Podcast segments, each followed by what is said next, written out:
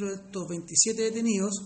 podemos destacar tres procedimientos de importancia. Los detenidos por microtráfico, que fueron encontrados con sustancias psicotrópicas, principalmente con 11 gramos de cocaína. Por otro lado, en el sector céntrico de la ciudad pudimos detener alrededor de las dos y media de la mañana a un individuo, fue encontrado en una actitud sospechosa y al someter al registro de esta, de esta persona pudo encontrar en su vestimenta que portaba una ganzúa del tipo artesanal